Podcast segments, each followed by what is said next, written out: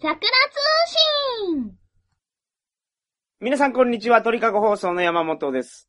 皆さん、こんにちは。六流作家の桜剛です。よろしくお願いよしろしくお願ま。いします桜さん、久しぶりについて言いたいことがあるそうなんですが、 あ、どうも、お久しぶりです。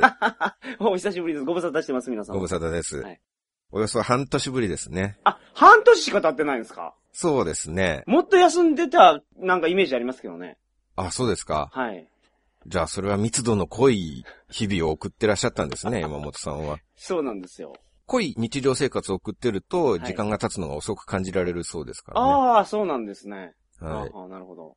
僕は半年間ひたすら横になって無気力で過ごしているだけでしたからね、ものすごく早く感じましたよ、この半年が。ああ、なるほど。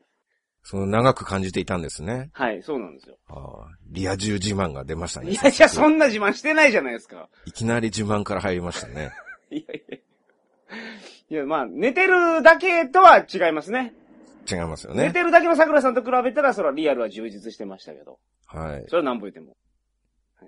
完全に僕をバカにしてましいたね。や、して今ないです、してないです。いや、元気になったんやなと思って嬉しいんですよ。いやいや、まだ本上司じゃないんですよ。あ、そうなんですかはい。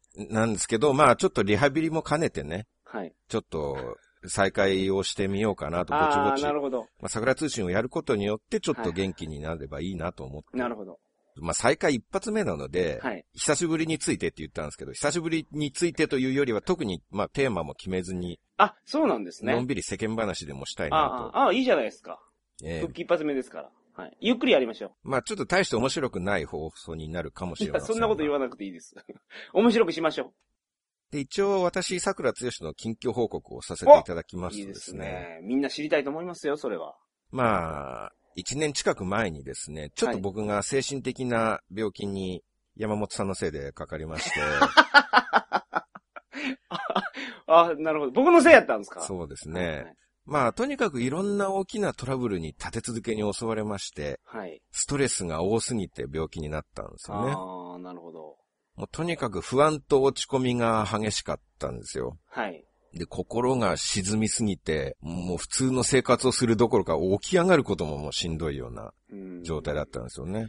だから僕、そういう状態になったことないですけど、まあ、話は聞いたことありますよ。ええあ、ナインティナインの岡村さんも、そんな感じやったんじゃないですかそうみたいですね。彼は入院までしてましたからね。あの、もうだから、もう動、起きれなくなる。外に出るのが嫌になるとか、はい。一般的に言われるその、うつって言われる症状ですよね。そうですね。うん。うん。なるほど。今回、病名はちょっと付していこうかなと思ってたんですけど、いきなり山本さんに打つっていう名前を言われ まして、いや、みんな分かってるでしょ、それ。その辺の気遣いがないところが 山本さんだなとああ思い出しました。そういえばこういう人だったんだな。。そううなんです。はい。ん。まあそうなんですよ。はぶっい。ちゃけ、うつの状態で、はい。もうトイレに行くとか歯を磨くとかそういうことももうしんどいような状態であ、ーなるほど。本当に起き上がることもしんどくて、はい。山本さんのせいでね。 はい。山本さんも原因の大きな一つだと思うんですよ。なんでですかあの、日本人の死因って、はい。第1位が癌なんですよ、がねん。。はい。これが3割なんですけど、うん。第2位の死因が山本さんのせいなんですよね。ええちょ僕そんな統計見たことないんですけど。山本さんのせいで死んだっていう人が日本人の死者の中で1割もいますから。それ僕生きてていいんですかだ因果関係が証明されていないっていう点で。ああ、なるほどね。因果関係証明されてなかったら僕のせいじゃないでしょ、じゃ山本さんのせいっぽいっていう感じ の、あ。山本さんの。のせいっぽいっていうのが第2位ですね。うん山本さんと飲みに行った次の日に、なぜか主人が亡くなりましてってい うような、そういう報告がはい全死者の1割ぐらいを占めているんですよ。はいはいはい。日本人の1割とは飲みに行ってますからね、山本さ んは。ちょ、待ってください。1割って1000万人いますからね。はい。 1000万人ってすごいっすよ。すごいですよね、山本さんは。すごいっすよって飲みに行けるわけないじゃないですか。 1000万人と飲んだ男ですよ。 1年だって365日しかないんですよ。そうですよ。でしょそれで、1年に365ぐらいしか稼げないのに、1000万って1日何人飲みに行かないかんですか、もうそれは1回の飲み会でたくさん人集まりますからそういね。うことね。ええああ、なるほど。で1000万人と飲んだ男。ああ、そして1万人と寝た男と。 それが山本さんですよ。 1万人はけど、あ、そうか。え、寝るってどういう意味ですか何を言ってるんですか、今更。そ んなえ、寝るってどこまでですかじゃあ。いや、例えばじゃあ、3P したとするじゃないですか。何を言ってるのか全然わからないですね、僕は。女の子2人とね。で、そこで1回のその発射やった場合、はい。これ2人寝たりなるんですかあの、50P とかして、発射1回で、その50人寝たってなるんやったら、ああ、それだったら1万人になりますか。まいや、ならないけど、 ならないけならないでど、すまあ、そうじゃないと現実的な数字じゃないなと思ったんです。はい。寝るっていうのの、だから、は、どこまでどこまでやったら僕は寝たことになるんですかまあ、全裸にはなるってことですよね。その全裸で、はい。その、むさぼり合うところまではまず行くでしょはいはい。全然寝、寝てないです感じですけどね。うーん。寝たってやっぱピロートークまで入ってからやっと寝たっていう表現になるじゃないですか。じゃあ、その、林でなんかいたしたとかいうのは寝たにならないんですね、これ。そう、まあ、寝たっていうことにはならないですよね、そうい う。寝てないですもんね。はい。うんうん桜通信ってこんなエロい話してましたっけ僕他の番組やったらやってたなと思うんですけど。僕ちょっと体調が悪いん で、その辺の判断がうまくできなくなってるんですけど、まあちょっと薄めていきましょまあ僕の話に戻りますけう。れはどい、も。戻してください。はい。で、まあ、薬を変えたりするんですけど、その薬が合わずにまた寝込んじゃったり、はいあとは副作用が強くて、副作用が強すぎて、もうこの薬嫌だって言ってやめて、ほーそしたらまたドヨーンと落ち込んで寝込んじゃったりっていう、いろいろ繰り返してたんですけどね、そんな生活を。あー合う薬、合わない薬ってやっぱあるんですかあるみたいですね。副作用ってどんな副作用ですかえーっとね、まあ、便秘がひどくなったり、まあ、それが一番ですけど、あとは、そわそわしたりするとか、あー、まあそわそわするのは辛いですね。うん、不安はなくなるんですけど、なんかこう、じっとしていられなくなるとか、まあ便秘ぐらいやったら干潮したらいいですもんね。まあ、そうですね、下剤とかでなんとかはいはい。なりますからね。まあ、もうとにかくそうやって僕が苦しんでいいたんですけど、山本さんはそんな僕を尻目にですね、はい。また新番組を始めて、なんかアイドルの卵たちとニャンニャンして楽しんでましたね。にゃんにゃんはしてないですけど、はい、まあまあそういうのも始めましたよ。はい。僕が精神的に塞ぎ込んで、もうほぼ寝たきりになってる間に、はい全く僕の心配もせずに、 若いアイドルと戯れてましたね。まあまあ、はい。何なんですか、あの番組は。いや、なんかああいうのをやっといた方がいいかなと思って。なんかアイドルを発掘する番組を始めたんですそうね。芸能界に行きたいなっていう。メジャーデビューさせたいなっていう。 YouTube でもなんか見れるようになってますね。そうなんですよ。山本さん。はい。まあ僕は出ないですけど、あの、顔は出さない。はまあ、顔は出さないですけど、MC でアイドルの卵と、ニャンニャン話をいろいろしてるっていニャ う。 そうね、にゃんにゃん話って何なんですかにゃんにゃん話なんてしてないですけど。しかしあなたは、おお見舞いにも一度たりとも来なかったですね。お見舞いってどこ行ったらいいんですか浜松ですよ。浜松は行きましたよ、僕。仕事で。僕のうちに来ようともしなかったわけでしょ浜松の、だって実家の住所知らないですもん。言っときますけど、浜松のキャバクラ最悪ですからね、皆さん。キャバクラに行く暇があったのに。うちにメロンくらい持ってくるべきでしょ、それだったら。ああ、そらそうですね。メロンなんて見るのも嫌だっていうぐらいたくさんあるんだからね。もう見るのも嫌やっていうか、まあ、あの、ちうちが八百屋ですから、小さい時に食べ飽きてるよっていう話は前にしましたよ、うねん。嫌なことないですよ。食べれますよ。それだけあるんだったらもう他のフルーツと一緒に盛り合わせて僕の家に持ってくるべきでしょあう。まあ、難しいところなんですけどね、精神的なものなんで、あ、はい。山本さんの顔見たらますます悪化するっていう可能性もありますから。 そうでしょだから気使ってたんですよ。そうなんですよ。はいその山本さんのお見舞いの果物を食べて次の日に亡くなったっていう方も多いみたいですからね。ああそれで山本さんのせいっていう死因がどんどん増えているっていう。ああ僕、病気がひどい時はね、はい。あのー特に去年の前半から夏休み頃までが一番ひどくて、はい。もともと僕、ネットオタク、しかもテレビっ子なのに、うん。ツイッターとかテレビも何も見れなくなったんですよ。おーで、それはもう、羨ましいからなんですよね。ツイッターを見てるとみんな楽しそうなんですよね。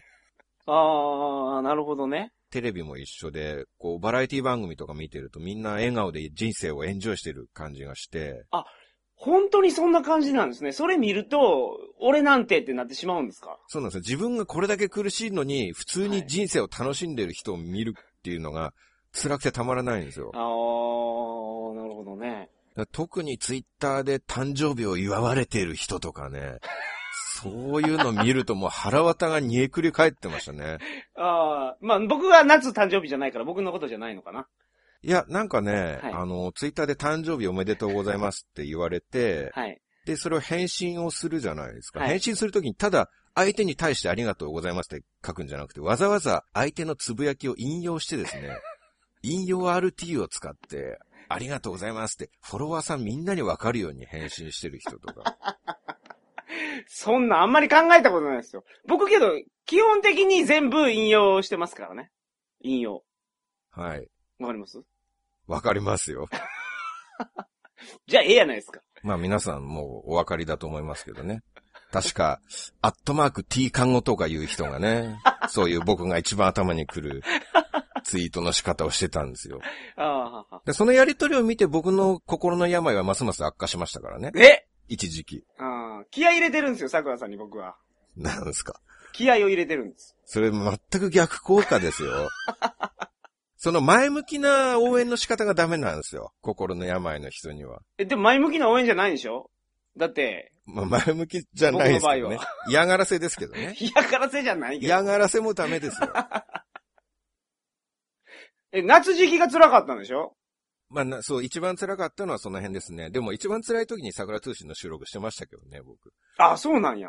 うん、桃太郎とか、 そはのいはいはい辺がきつきつかったですね、すんげえ。あー収録。前に面白いこと言ってくださいとか僕言ってたじゃないですか。はいはい、僕に、はい。楽しいことを言ってちょっと励ましてくださいみたいな。はいはいもう。テンションがどうにも上げられなくてね。のやってる感じだとそんな感じしなかったですけどね、僕は。うん。まあ、そこは僕のプロ意識のなせる技ですね。え、ただリスナーさんから調子悪そうやなっていうのは、なんかツイッターで来てましたけど。 バレてたバってレとるわっこてというですね。はい。残念だな。でも、その時と比べたら、まあ、まだ完治は全然してないんですけど、はい毎日たくさん薬を飲んで、はいはで、こうして普通に近い感じで話もできてるんですけどね。い。いいですね。ビリーは続けてるんですかビリーザ・ブートキャンプは。いやー、運動は全然できてないですね。お腹出てきたんじゃないですか、じゃあ。もう腹が風船のようになってますね。本当に。これはやばいですよ。桜さんってすごい痩せてるイメージありましたけど、はい。もう、魔人ブーみたいになってるんですかはい。それを想像していただければ。まあ、もしくは風神とか雷神とか、ああんな感じ あんな感じですね。もうお腹丸々してるじゃないですか、もう。ええ風を操りますよ、今は僕 は。腹出てきてから。ええあもう腹が重くてストレッチができなくなってきましたね、最近は。あわかります、その症状。腹が引っかかってなんか。はいはいはい。体柔らかいんですけど、こう、足を伸ばして座って、はいはい。ぐーっと体を曲げるのが、腹が邪魔で、なんか突っかえるんですよ、お腹が。あそれで体が伸びていかないっていう。あ。あ、開脚とかじゃなくて足まっすぐした状態で。開脚でもそうですね。開脚して右左ってやるのでも、はいはい。腹が無に横っ腹が。そうです、そうです。ああ。横っ腹が引っかかって。これけど頑張らないと、もうあれ後戻りできない感じになってきますからね。我々の年齢は。もう40歳見えてきたじゃないですか、僕ら。 僕には見えてませんけどもね。あ、そうですか。まだ見えないですか。まだアラサーですよ、僕らは。いやいやいやいやいや。アラフォーってア言うんラですよ。サーですよ、僕らはアラサもう40の扉にも片手かかってますからー。ね。いや、認めないね、僕は。まだまだアラサーですよ、アラサー。アラサーですから、26の人と同じジャンルに入ってますよ、まだ。うん。まあ、気持ちはどこに入ってもいいわけですから。そうですね。はいはい。まあ、この病気って、はい真面目な人がかかる病気なんですって。あ、それは僕も見ました。見たいですね。はい。真面目で几帳面で仕事熱心でね、はいはいはい。まあ、周りに気を使えて、で、なおかつイケメンな人がかかる病イ気らしケいんですメけンはどうかわからんい。けど、責任感がすごいある人そうですよ。とかいますね。うんはい。こんな不公平感を感じたことはないですね。なんでですかなんでこんな真面目で仕事熱心でね、はい誠実に生きてる僕のような人間が病気にかかってね、はい。一方日々大雑把に生きてね、他人に迷惑をかけることを生きがいにしているあなたのような人が健康でのんのと生きているかというのを考えるともう悔しくてたまらないですよ。まあ、生きがいにはしてないけど、まあ、あれですよ。そんなに真剣に考えてないですもん。いろんなことを。うん。あっけらかんと。まあ、映画の映画なの精神ですからね。時には 50p も厭わないという。いやいや、もうそんなチャンスがあるならば。っていう感じですもんね。はいはいはいはい。だから公平に考えれば、山本さんこそが病気にかかるべきだと思うんですよね。天罰としてね。うんうん。僕の場合は本来ならむしろ真面目で仕事熱心なことを神様に認められて健康2倍にならなきゃおかしいと思うんですよ。ああ。病気じゃなくて2倍元気になるのが道理ですよ。まあ神様がおるやったらでしょそうですよ。この世に神がいるというのなら、でいないんですよ、だから。そういうことになりますよ ね。この世にはもう残念なが神らも仏もあったもんじゃないってそいううないんで話ですよ、すそよんなね。もん。はい。そんなに頼ってないから、僕は。確かにもう神も仏もいないと実感はしましたね。でしょそうなんですよ。もし神がいるならもう山本さんもう10年ぐらい前に女性に刺されて死んでないとおかしいと思いますからね。まあまあ、まあ、そこまでは言わないけど、神がおるやったら、もうちょっとね、なんか、桜さんに、山本のポイントから2ポイント引いて桜さんにつけとくか、みたいなことも、そうですよね。やってるかもしれないですね。どう考えても僕の方が年収多くなならないとおかしいのに、実は逆なわけです から、年収は関係ないじゃないですか。家族だっているわけでしょはいはいはい。幸せに可愛い娘さんと、ね、可愛い奥さんと、暮らしてるわけじゃないですか。おまあそうです、充実した生活を送ってるっていう。これがおかしいんですよ。いや逆でしょ、逆。僕の方が幸せにならなきゃおかしいんですよ、本当は。幸せになったらいいじゃないですか。なったらいいじゃないですかって頭にくる言い方ですね、そいやれは。いやいや、だから、心の持ちようやから。わかりますご飯食べてるだけで幸せって思えたらいいんですよ。そうなれないですもん、だって。ああ、もう贅沢の味をもう覚えてしまったからね。ご飯食べるだだけで幸せと思えないから家族も作ってるわけでしょ、山本さんは。それ以上のいや、幸違せうを僕求もめ、て。僕そういう小さいのも全部幸せなんです。うん僕は。 そう、小さいことまで幸せと思えているのが憎たらしいです ね。悪いことばっかりしてるのに。悪いこともしてないですけどね。僕いやいや、もうずっと悪いことばっかりしてるでしょ。父もみ将軍の権威を傘に来てね。はい。もう庶民の女子をもみもみ、もみもみと毎日やってるわけじゃないいでやすいか。やいやいや。僕ほんまになんかイベントとか行っても言われるんですけど、全然問題ないですからね。いやいや、もう将軍の権力を振りかざしてね、はいはい。おまんら歌手の分際での、この父もみ将軍に逆らうがか、 と。そういう傲慢な物言いをして揉みまくってるらしいじゃないですか。いや、そんなんやったらほんま幸せでしょうね、僕。なんか、父もみ免罪符みたいなやつがあったら。将軍ですから。えはいはいはいはい。将軍は上司ですからね、土佐では。まあそうですね。将軍は上司っていうか、まあ、上司のもっと上やと思います。まあそうですね。上司のさらに上に行く。えそうそうそうそう。存在ですよねそうはいはい。まあその辺は僕、土佐弁と含めて龍馬伝で学びましたからね。 はいはいはい。土佐弁うまいでしょ。えちょっとね、今、あの、福山がやってる土佐弁やなと思いました。お、似てますか似てたんじゃないですか。福山もちょっと入ってましたよね、今。あ、それは自然に入るっていうことあるかもしれないですね。ああまあ見た目とかな内面が似てるところはありますから。いやいや。内面は知らんけど、見た目全然違いますけどね。そうですか声は似てるでしょ声はちょっと似てますね、そう言われてみれば。 何をしちゅういや、全然似てなかったけど。おまんはどういてそんなこと言うがか。土佐弁、 土佐弁上手ですね。おまんはバカじゃ のう。何をしちゅうビーフシチュー。もうね、それはもう小学生の頃からもう高知県で使い古されたネタですね。ガーン。そこにやっと追いつきましたか、桜さんは。今、小学生レベルのギャグを僕が言ってしまったという高知県の。小学生はそうです。ああ、それ屈辱的ですね、かなり。あと中学生になると、その、お前のことを土佐弁でおまんって言うんで、はいはいはい。あ、それ以上言わなくてもいいです ね。コーヒー飲むかよとか、あそうはい。ここ座るかよとかいうのを、言うのが、まで来たら中学生レベルですから。桜さんもういよいここまで到達するでしょう けど。いや、と到達しないっすよ ね。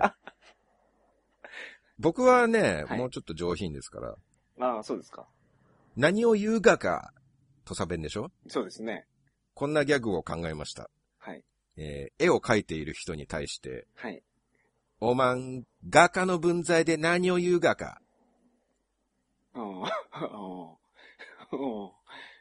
なかなか、あの、剣道でいうとこの面打ち来るかと思ったら、固定できましたね。あー今の言葉でまた僕は体調が悪化しまし たね。そういう思いやりのない、いや考えてきたんでって、なんか大ネタ披露みたいな感じで。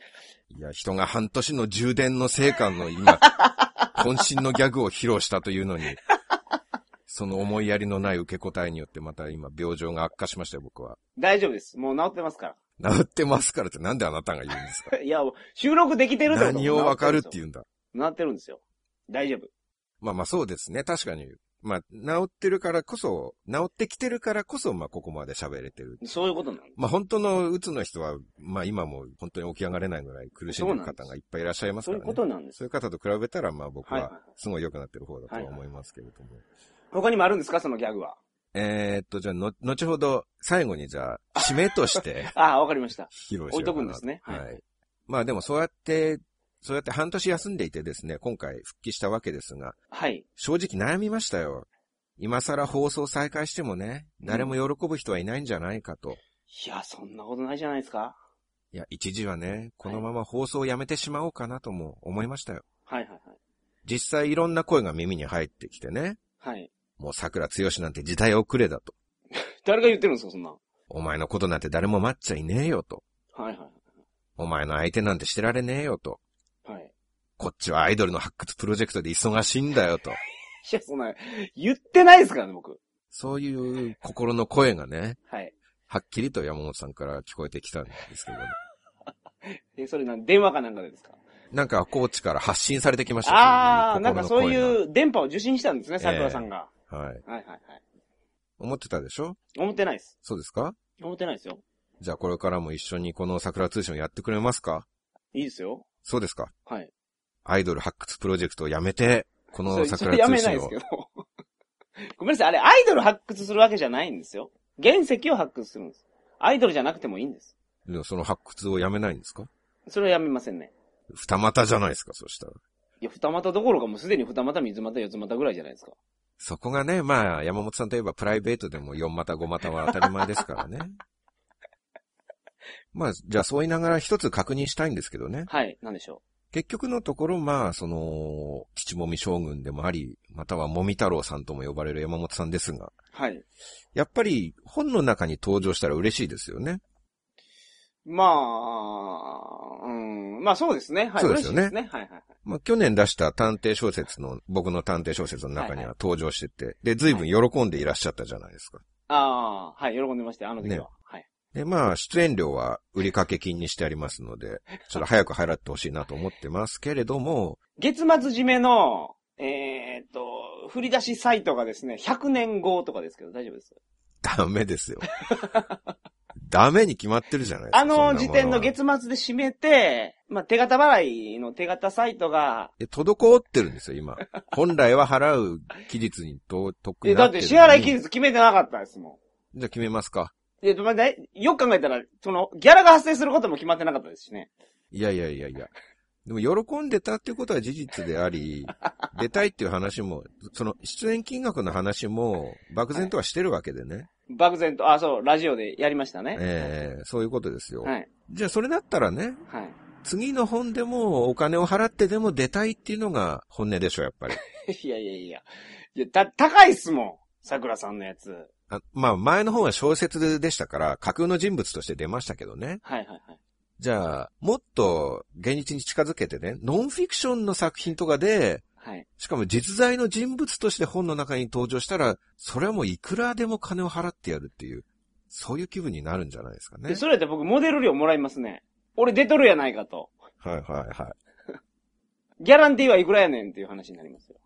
い。なるほど。じゃあまあ話をまとめますと、いくらでも払うから出たいってことでいいですねい。や そんなこと言ってないですよ。そんなこと言ってないですけど。なんすかまたそういう構想があるんですか桜さんの中で。いや、もうさてはまあまあ、そうは言っても先の話ですからね。はいまあ絶対出しますなんて約束はできないですし。はい。はいはい。まあ、いくら待っても全然出ないかもしれないですけど、仮にいつか、もしそういう機会があったら、はい。出たいかっていう話ですよ。まあ、仮の話だから言っとけばいいじゃないです か。いくらでも払うっいやて。いやいやいや。こんな約束したらもう後でもう、ものすごい自分の首を絞めることになりますからね。へえ、ーいくら、いくら欲しいんですか桜さんは。仮仮のにで話すですよ。はい仮の話ですよ。はい。 仮の話ですけど、まあ、100万は欲しいです ね。ノンフィクションだったらね。あえ、ノンフィクションで僕出てんのにお金払わないかんですか、僕。そりゃ当たり前じ僕、ゃいなやいですか。、だ出演料じゃないですか、出出演演料。出演料って僕はもらうんじゃないですか、それ。出演料は払う子ですよ。 え、だって、え僕がモデルになった話で、桜さんのところに印税が入ってくる仕組みがあるわけでしょそれ普通は僕がもらうんじゃないですか、それって。いや、まあ、その、そんなことは多分ないですから、山本さんが出るようなことは。はいはいはい。だからまあ、ね。家庭の話ですから、はい言っときゃいいんですよ。いくらでも払うよって。いや、それは言えんね。なんでですか危ないことになるから。 それは。万が一ですよ、万が一。いや、万が一がある、あるからね、桜さんは。ほう、はいこれは。はい。ほまあ、一回ご飯食べに行くでいいじゃないですか、じゃあ。すっぽんとか食べに行きますすっぽん。すっぽんすっぽん。う。じゃあ、す、すっぽんプラス99万円ととかでいいですよ。 100万取る気満々じゃないですか、もう。うん、万が一っていうことですから。はいはい。まあ、そういう話はまあないと思いますけどね。まあ、はいあったらそれでいいですよね。いや、ダメであすっけたど。らね。いや、ダメですけど、なんですか、その食い下がり。食い仮下のがり話だっていうのに。いかん。これ絶対仮の話じゃないから。危ない危ない。こんなところで約束したらもう大変なことになるわ。だって冬のボーナス出たんでしょたくさん。そんなにけど、そんなに出てないですよ。いくらくらい出たんですかいや、なんでそんなこと言うんですか。言えないですかこれそれちょっと言えないですね。言えないってことは何かやましいことがあるといややましくないです思われてもう仕方ないです。やましくないです。そうなんですかはいはいはい。お歳暮くらい送ったらどうなんですかどこにですかどこ、うちに決まってるじゃないですか、そんなもん。うちに送れって話ですね。あはあ、はあ、桜さんに。のーちょっと話は変わりますが、最近納得いかないことがあるんですよ。ほうほう、なんでしょちょっと桜通信的なことを最後に言おうう。かな。はいはい。納得いかないことね。はい。あのー僕、テレビドラマとか、ゲームのサウンドトラックをよく借りたりするんですけど、おそのサントラの曲って、ー。はい。中に必ず何曲か聞いたことない曲が混じってるんですよね。はいはいはいはい。はいはい。多分、その曲作ったはいいけど、まあ、ドラマとかゲームでは使う場面がなかったんいや、ですよ、ね。使ってるんでしょ、どっかで。ちょっとだけ。ああ、一瞬、一曲だけとかね。はいはいはいはい。まあ、その一瞬しか使ってないけど、他ののと組み合わせて、まあ、もったいないから入れちゃえっていう感じで、うん。聞いたことがあんまりない、ほとんど聞いたことない、何これっていう曲が入ってるんですけどね。はいはいはい。あれ納得できないですよね。いいじゃないですか。僕、超人戦隊ジェットマンのサウンドトラック買いましたけど、はいジェットマンの1号ロボは、ジェットイカロスっていうロボなんですよ。はい。もちろんその歌は入ってますよね。はい。ジェットイカロス無敵ロボっていうのが。2号ロボが、ジェットガル、バードガルーダかなはい。で、バードガルーダの歌とかあんまり聞いてなかったですけど、はい。入ってて嬉しかったですよ。なるほど。寛容ですね。そうねいや、いっぱい入ってる方が嬉しいじゃないですか。いや、聞いたことない曲はいらないですよ。曲聞いて、ああ、あったあったって思う、思いたいがためにサントラを借りるわけですから。あー。まあ、そんな話はいいとしてですね。いいじゃないですか。え、それで、何ですか、制作会社に怒ってるんですか入れるんやったらもっと流せと。そうです。はい。そこが納得いかないなっていう。流したらいいんですもんね。はい。どっかで。それ桜さんが、ドラマ見ながらそれかけたらいいんですよ。ドラマ見終わってからサントラ借りるものですか らいやそうですえ、それはまあ、2周したりしないんですか、桜さん。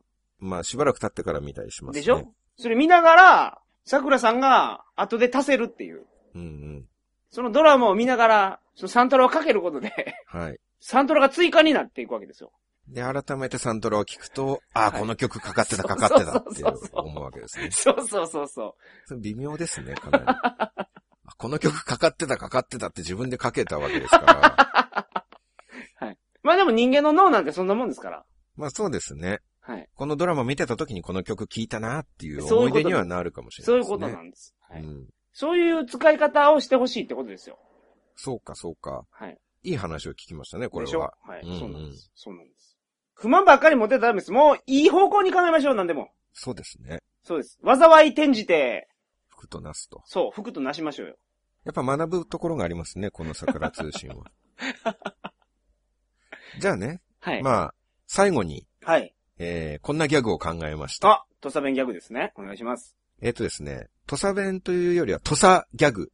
はい。土佐ギャグですね。あの、はい山之内陽道って言ったじゃないですかい。ますね。土佐の幕末のお殿様です、ね。お殿様。はいはいはい。山之内和豊が大河ドラマになってましたけど、はいはそれのなんだやとかわからないですけど、まあその子孫ですね。い。はい。はい。その山之内陽道で考えました。はい。へい山之内陽道陽道ああこれはなかなか素晴らしい作品ですね。もうちょっと僕休んだ方がいいです かね。まだ復帰早かったですか、僕ちょっと。ああ、まあ、あのーまあこういう空気を作るのはなかなかのもんですよ。どういう空気なのかよくわからないですけ こど。この空気じゃないですか。今みんなが体験した空気ですよ。聞いてるリスナーさんが。そうですか。はい。みんなも鬱っぽくなってくれましたかね。 気持ちをちょっと分かってくれたんじゃないですか僕の気持ちを。そうですね。今回、病状の報告とかやったりしますから、体感差しだと。うん、体感型アトラクションってありますからね、今。人気のやつが。でもそういう意図で言ったんじゃないんですけどね、僕はね。受けると思ったんですよね。もちろん。あはは今のギャグで山本さんが大爆笑してくれれば、僕も嬉しくて病気が解放に向かったかもしれないんですけどね。あー、なるほどね。そういうところはあなたは思いやりがないですよね。いや、なんか、どういう意味なのかなって考えてしまったんですよ。すぐわかるじゃないですか。いよやいやう、ようですよ。よう、ようっていう。よう、どうっていう、ノリのいい。ああラッパーですね。そうですね。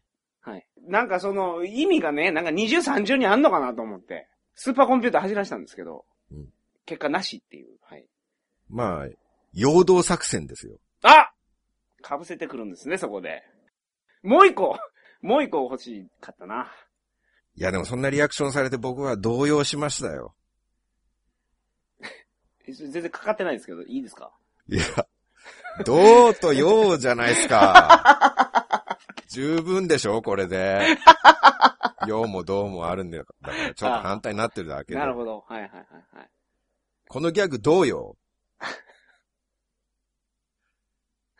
はい。もうちょっと桜通信を休止しなければいけない可能性が出てきました。いや、僕は、今日、桜さんの新しい境地を見ましたね。桜さんは、やっぱ諦めてたもん。 おこんなに食い下がらなかったですよ。以前の僕であれば。以前の、以前の桜さんは。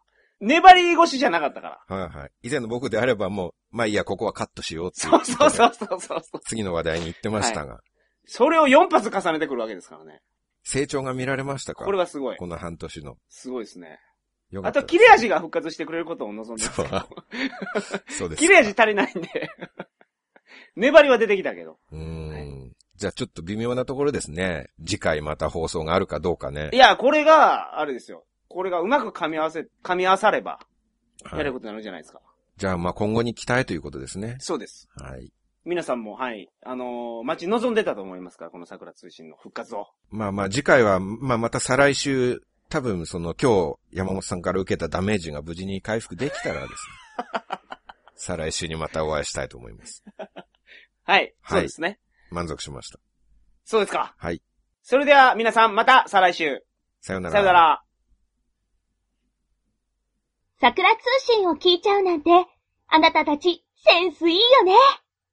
そんなにセンスがいいんだから、きっと今週も楽しく過ごせるはずだよ。今週も一週間、頑張ろうね。提供は鳥かご放送でした。